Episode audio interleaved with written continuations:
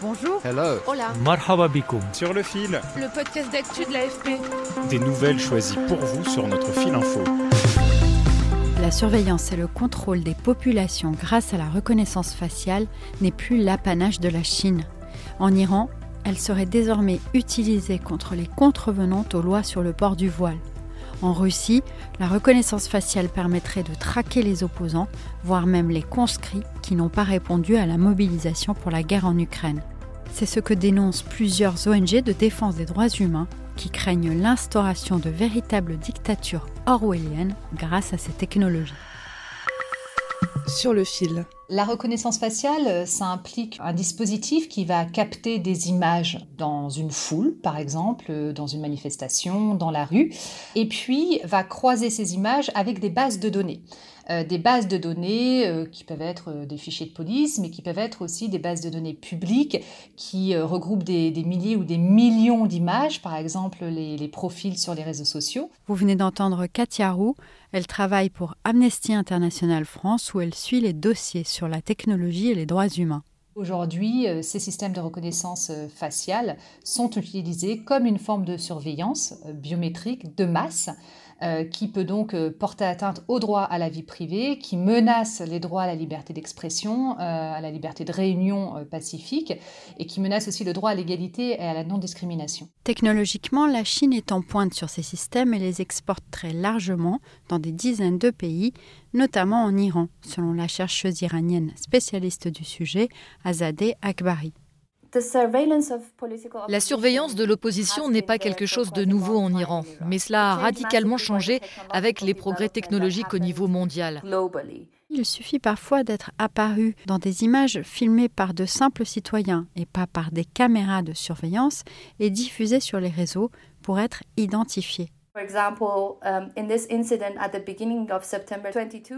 Par exemple, in this incident at the beginning of September 22, donc, par exemple, on a constaté en septembre 2022 cet incident où une femme a une discussion sur son voile dans un bus et elle a été arrêtée 6 ou 8 heures après cette confrontation. La seule manière de l'expliquer, c'est que ces images diffusées sur les réseaux sociaux ont été associées à une technologie de reconnaissance faciale.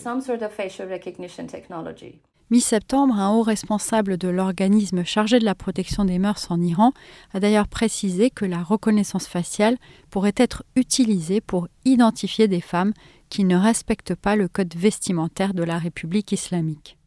En Russie, même son de cloche selon le militant des droits numériques Sarkis Darbinian.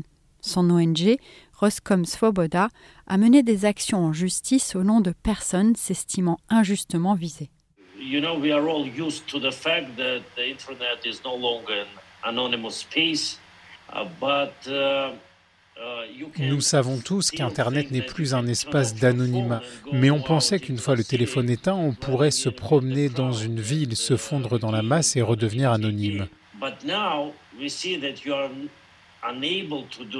Mais ce n'est plus possible dans les grandes villes parce que la reconnaissance faciale efface les frontières entre monde virtuel et monde réel.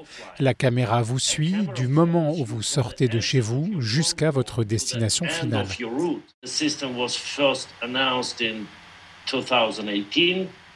La mise en place date de la Coupe du Monde de football en 2018. Les autorités ont dit avoir besoin de cette technologie pour sécuriser les lieux très fréquentés.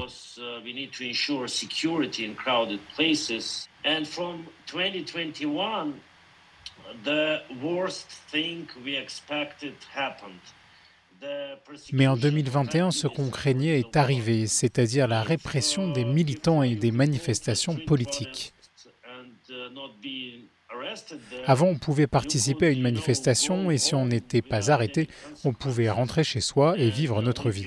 Maintenant, tout a changé. Même si on n'est pas arrêté sur le moment, ils peuvent venir vous chercher deux ou trois jours après.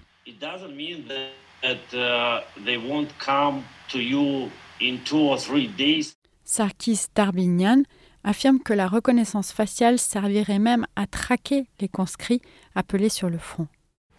Toutes les occasions sont bonnes comme faire respecter la quarantaine pour le Covid ou l'obligation de se mobiliser pour la guerre. Il y a plein d'exemples comme ça. Les autorités russes ont assumé publiquement le recours à la reconnaissance faciale pour faire respecter le confinement, mais elles nient systématiquement le fichage des opposants. En revanche, elles admettent qu'elles se servent de la reconnaissance faciale pour arrêter des personnes qui violeraient la loi.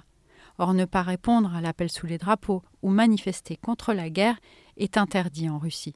Pour en savoir plus, j'ai aussi appelé Steven Feldstein.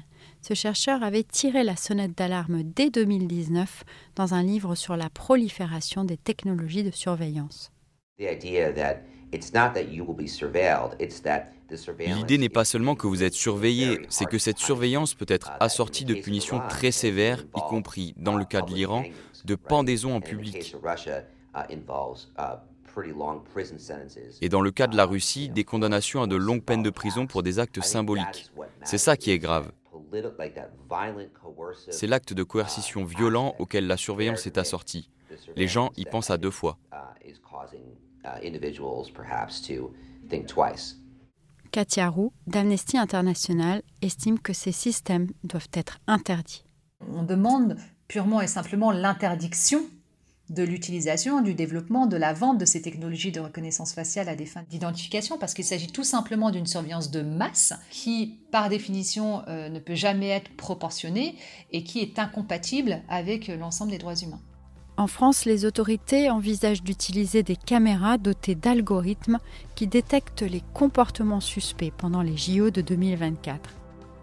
Amnesty demande l'abandon du projet, estimant que cette pratique intrusive ouvre une boîte de Pandore. De son côté, le gouvernement assure qu'il n'aura pas recours à la reconnaissance faciale. Sur le fil revient demain. Merci de nous avoir écoutés. Si vous aimez, parlez-en autour de vous. À très vite.